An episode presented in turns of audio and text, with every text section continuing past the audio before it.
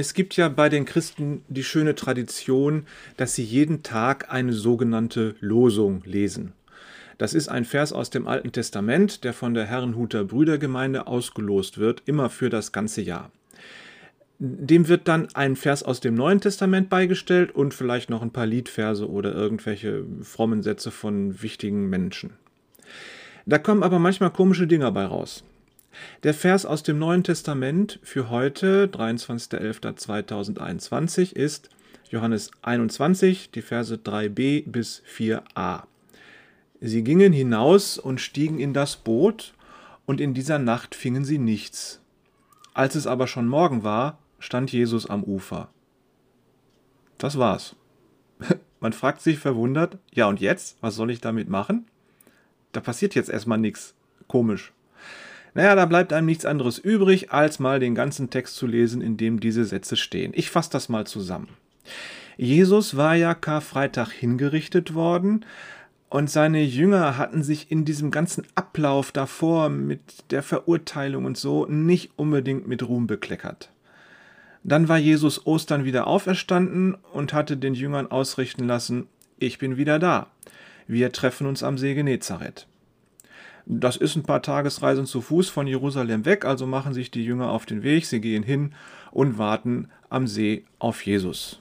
Man kann sich vorstellen, dass sie sehr nervös sind. Petrus hatte Jesus verleumdet, ihn nicht zu kennen, als der verurteilt wurde.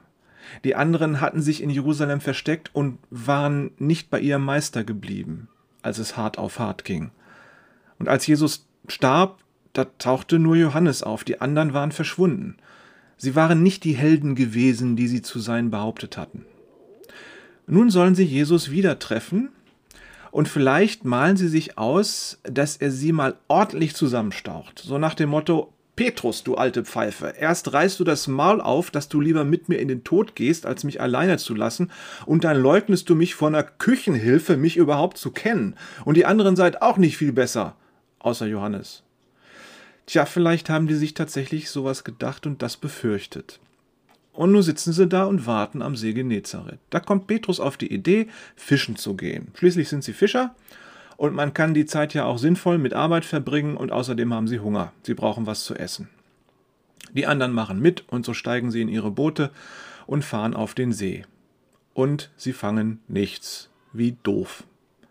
In der Morgendämmerung gibt es nichts mehr zu fangen, das ist halt so, also steuern sie zum Ufer zurück, hungrig, beladen mit ihren Fragen und Bedenken und Zweifeln und dem schlechten Gewissen und dem Frust, nichts gefangen zu haben.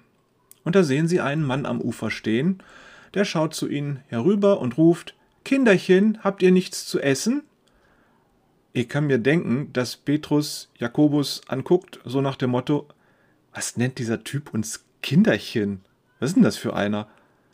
Naja, sie bleiben jedenfalls höflich und rufen einfach nur zurück Nein, Doch dann sagt dieser Typ, werft die Netze zur rechten Seite des Bootes aus.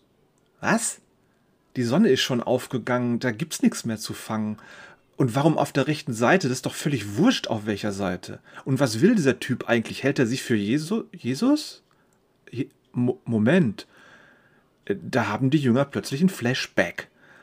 Als Jesus sie vor gut drei Jahren in seine Nachfolge rief, da waren sie ja auch ohne Fang vom Fischen zurückgekommen. Und Jesus hat sie am helllichten Tag zum Fischen geschickt und sie kriegten das Boot so voll, dass sie zu kentern drohten. Was, wenn, was, wenn der da am Ufer wirklich Jesus ist? Egal, sie machen kehrt, sie werfen die Netze aus und kentern fast. So voll sind die Netze. Krasse Story. Jesus tut genau das, was er getan hat, als er seine Jünger berief, und damit macht er ihnen klar, ich berufe euch wieder. Eure Berufung ist nicht vorbei. Petrus kann gar nicht abwarten, bis die Boote an Land gezogen sind. Er springt ins Wasser und paddelt und rennt zu Jesus. Und als die anderen kommen, was sehen sie da? Jesus hat schon Frühstück gemacht. Ein nettes Feuerchen mit gegrilltem Fisch und frischem Brot. Was lernen wir daraus? Jesus gibt dich nicht auf. Wenn du versagt hast, wenn du mal wieder Mist gebaut hast, wenn du das Gefühl hast, Jesus verraten zu haben. Er gibt dich nicht auf, er füllt deine Netze. Was sind deine Netze, die gefüllt werden müssen? Wonach fischst du? Nach Frieden? Nach Hoffnung? Nach Vergebung? Nach Zuversicht? Nach Sicherheit? Nach Gottvertrauen? Die Jünger haben Jesus nicht gleich erkannt, aber sie haben scheinbar instinktiv das Richtige getan. Es kann sein, dass du Jesus auch nicht gleich erkennst, wenn er dir was mitteilen will.